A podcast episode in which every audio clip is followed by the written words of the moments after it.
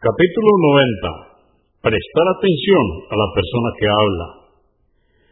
Número 698. Yarir ibn Abdullah, que Alá esté complacido con él, dijo, el mensajero de Alá, la paz de Dios con él, me dijo durante la peregrinación de despedida, ordena a la gente que haga silencio y preste atención.